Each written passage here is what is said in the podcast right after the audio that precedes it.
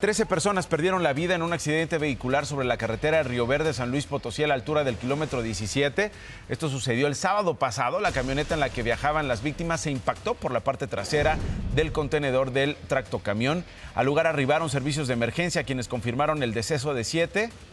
En este percance, nueve fueron trasladadas a diversos hospitales. Sin embargo, horas más tarde se reportó el fallecimiento de seis. Es decir, siete en el lugar y de las nueve que llevaron, seis murieron.